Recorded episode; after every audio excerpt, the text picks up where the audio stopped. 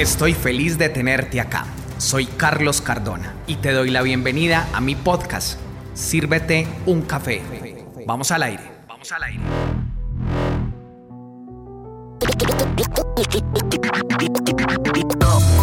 Crisis y comunicación. Pero, ¿qué tienen que ver estas dos palabras? ¿Será que se relacionan? Pues hoy vamos a desarrollar este tema en este episodio. Te doy la bienvenida. Quiero contarte que tiene que ver, pero mucho, mucho, mucho, la crisis y la comunicación, ya que la comunicación desde el área de comunicaciones puedes sin duda pensarte en las crisis futuras que puede tener tu marca, tu emprendimiento o tu empresa. Carlos, pero ¿por qué estás llamando a la crisis a que llegue? Yo quiero decirte algo en estos momentos y te lo digo con calma y con el conocimiento que me ha dado la vida al transitar por el campo de la comunicación durante muchos años. Crisis siempre van a existir y salen supremamente costosas para las empresas. Y quiero decirte que crisis, cuando hablamos de crisis en el mundo de la comunicación, no solamente lo estamos hablando porque una empresa se venga a pique en términos económicos. Esa es una de las crisis pero yo quiero decirte que hay muchísimas crisis. Por ejemplo, una crisis de reputación, por ejemplo, un cliente desatendido, por ejemplo, un empleado inconforme, por ejemplo, un mal manejo de las redes sociales. Cada uno de estos ejemplos que te estoy presentando en estos momentos habla sin duda sobre cada uno de esos espacios normales y naturales que se tienen en las empresas. Las empresas manejan conflicto cuando hacemos negocios y que tenemos que ver con personas indiscutiblemente, allí existe la crisis. Lo que no sería razonable es que si tú estás emprendiendo o estás construyendo empresa o ya la tienes desarrollada, ya, ya está marchando, no tengas un plan de crisis para que te anticipes a esta situación. Tener un plan de crisis nos habla sobre esos líderes empresariales previsivos que se adelantan al tiempo y yo voy a decirte algo que es mucho más emocionante para ti, que te ayudan a evitar grandes sumas de dinero atendiendo la crisis de manera desorganizada. Ahora fíjate muy bien a lo que te voy a contar.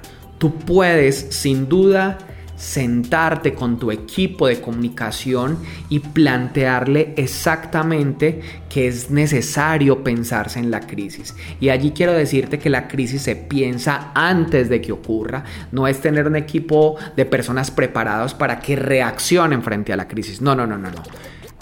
La crisis en términos de comunicación nos la pensamos desde antes, establecemos allí unos posibles escenarios de crisis y medimos esos escenarios, identificamos qué es lo que puede pasar según la empresa en la que tú estás y podemos observar qué viene, qué se puede acercar frente a la crisis y es demasiado valioso este ejercicio porque nos anticipa en el tiempo, nos pone de presente qué es lo que tenemos que hacer ya, pero además nos evita dolores de cabeza empresariales, pero también un ejercicio bien hecho de comunicación te plantea qué hacer durante la crisis.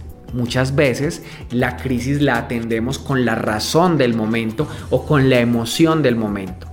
Y yo quiero decirte que no siempre sale bien atender la crisis de esta forma, pero si tenemos un paso a paso que nos diga qué es aquello que hacemos en un primer momento, un segundo momento, un tercer momento, Dios bendito, estás avanzando en tu ejercicio frente al tema de la crisis. Pero también debemos hacernos la siguiente pregunta y es, pensamos eh, de antes de que ocurra la crisis, sabemos ese paso a paso durante la crisis y después de la crisis, ¿qué?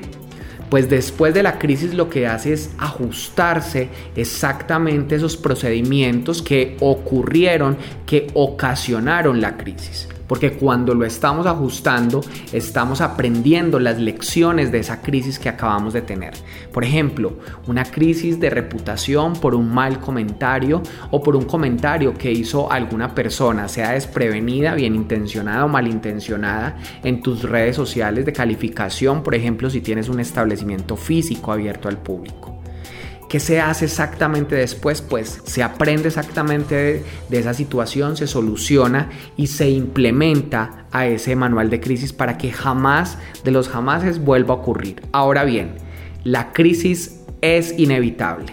Pero también lo que es inevitable en el mundo empresarial es a que te prepares, te organices y puedas sin duda construir un manual de crisis previendo sin duda aquello que es inevitable por nuestra condición humana y es que existe la crisis. Pero afortunadamente existe la comunicación que se piensa de manera inteligente cómo actuar frente a la crisis antes de que ocurra, durante la crisis y después de la crisis.